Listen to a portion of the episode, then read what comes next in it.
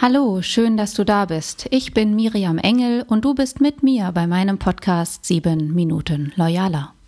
In dieser Episode möchte ich darauf eingehen, wie eine professionelle Feedback-Kultur im Unternehmen die Effektivität beeinflusst. Kennst du das auch, dass manche Mitarbeiter so still in ihrem Kämmerlein vor sich hinwerkeln und keiner so recht weiß, was der andere tut? So eine Aufgabe hatte ich kürzlich in einem Planungsbüro nämlich diese Struktur aufzubrechen und eine gesunde, zielgerichtete Feedback-Kultur einzuführen. Das war so. Der Chef wollte seine Rendite verbessern.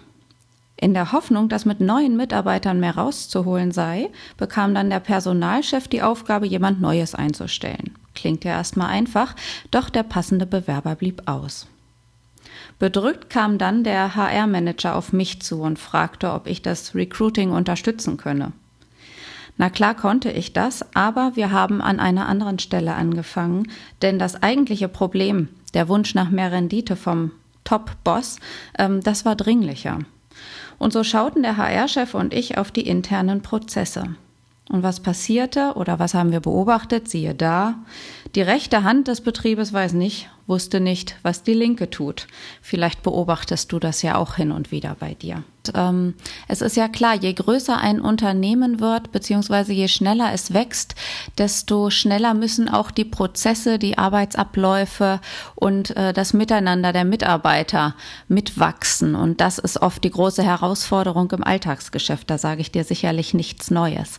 Doch wenn gerade im Wachstumsprozess nicht mit Standards gearbeitet wird, nicht mit äh, regelmäßigen Prozessabläufen, dann läuft halt wirklich die Gefahr, dass der Chef sich irgendwann den Zahlen gegenüber sieht und es überhaupt nicht mehr zueinander passt.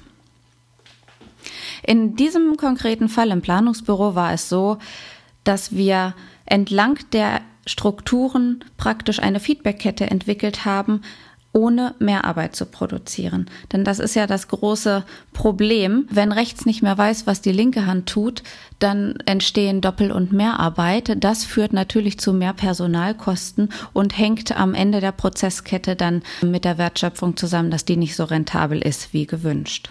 Hier haben wir es so gestaltet, dass maximal zwölf Gesprächspartner ähm, auf einer Person lasteten für das Sparring. Das klingt jetzt erstmal viel, aber es heißt gleichzeitig, es ging nicht, die ganze Prozesskette ging nicht zu Lasten der Führungskräfte sondern wir bewegten uns prozessbezogen. Ein Ziel muss es immer sein, Führungskräfte zu entlasten, damit die und wahrscheinlich auch du deinen eigentlichen Job gut tun kannst, nämlich deine Mitarbeiter gut zu führen. Und das kann nicht durch mehr Arbeitsvolumen erreicht werden. Erfahrungsgemäß haben wir festgestellt, maximal zwölf Gesprächspartner pro Vorgesetztem oder auch pro lateralem äh, Kollegen sind wertvoll. Denn nicht nur immer top-down ähm, ist wichtig für ein geregeltes Tandem im Unternehmen, für ein äh, Sparring, sondern auch lateral abteilungsübergreifende Gesprächspartner zur Feedback-Kultur jeweils mit den engsten Kollegen oder mit den prozessbezogen engsten internen Mitarbeitern auch aus anderen Bereichen. Durch diese standardisierten Gesprächsetappen konnten wir binnen vier Wochen ein beträchtliches Volumen an Doppelarbeit einsparen und der Firmenchef konnte so schon nach einem Monat den Trend in der steigenden Wertschöpfungskette erkennen. Quick Win für alle Beteiligten. Danach konnten wir uns der Aufgabe des Recruitments widmen. Schauen wir uns die Entwicklung des Planungsbüros noch einmal zusammenfassend an, können wir erkennen, dass weit mehr positive Effekte eingetreten sind, als ursprünglich mit der Rendite und der Effektivitätssteigerung beabsichtigt waren. Denn die standardisierte Feedback-Kultur verhinderte nicht nur Doppel- und Mehrarbeit.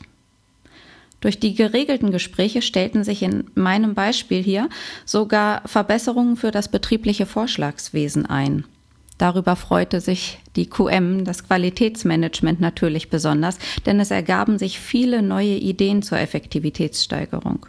Und on top wurde das Innovationsmanagement noch angekurbelt, weil durch die Feedbackgespräche neue Sparringspartner ins äh, Gespräch kamen und die wiederum auf ganz neue Gedanken für Weiterentwicklungen und Angebote kamen.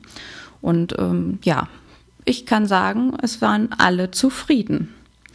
Wenn du noch mehr Impulse wünschst von für Loyal Works und für deine tägliche Arbeit, dann schau doch einfach mal auf meiner Website loyalworks.de vorbei oder schreib mir eine E-Mail, wenn du Fragen oder Ergänzungen hast, an engel@loyalworks.de.